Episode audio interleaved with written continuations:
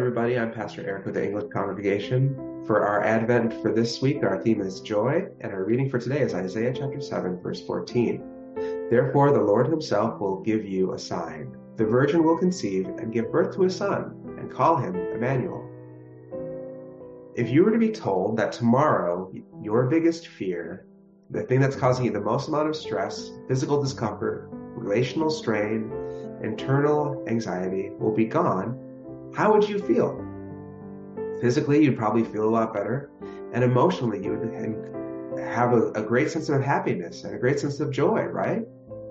Well, our reading from this passage in Isaiah is asking the same question. King Ahaz is presented with an opportunity from the prophet Isaiah for a sign that his greatest fears, the nations of Aram and Ephraim, will be gone.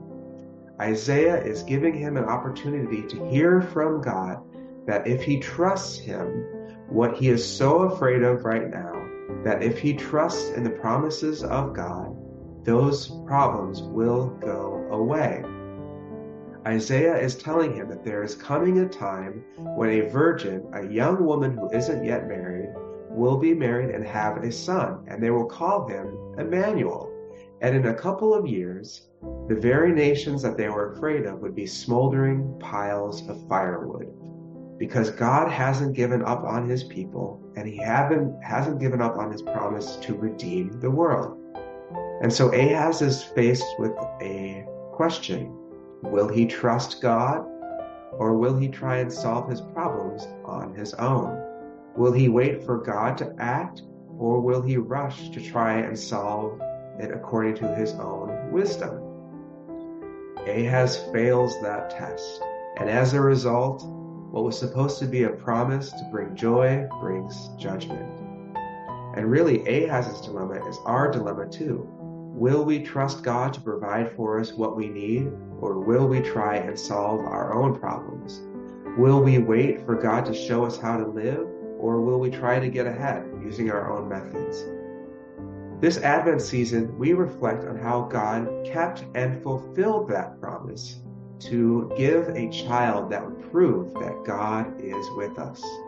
In the Gospel of Matthew, we see how that promise has come true in the person of Jesus. Jesus is that long promised and finally here ruler that proves that God is with us. God keeps his promises we see how Jesus is the true and obedient, faithful king that Ahaz could never be, as well as the promised king from all the Psalms, who would rule forever by resisting the temptation to reject God's wisdom and instead be obedient to God in all things. And through his life, death, and resurrection, Jesus conquered our sin. He conquered the enemy of evil and death so that we could be forgiven.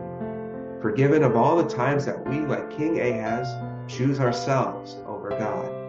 And the joyful news that comes about from this rescue of forgiveness isn't just something like our debt is being taken away, but it actually also changes our hearts so that through faith in Jesus, we are given the Spirit of God in our lives so that we can know, regardless of what might happen to us, the same promise of Emmanuel, God with us, is always true.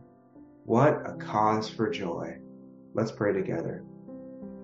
Heavenly Father, we know that we replace the joy that you give us by being near to us in our life so easily with the other things of this world. Good things, gifts that you have given us, and sometimes even things that lead us away. God, so easily we choose to follow those own things rather than you.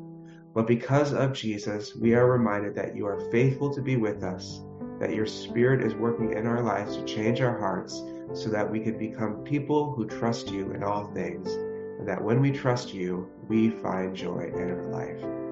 We thank you for your faithful love. Amen.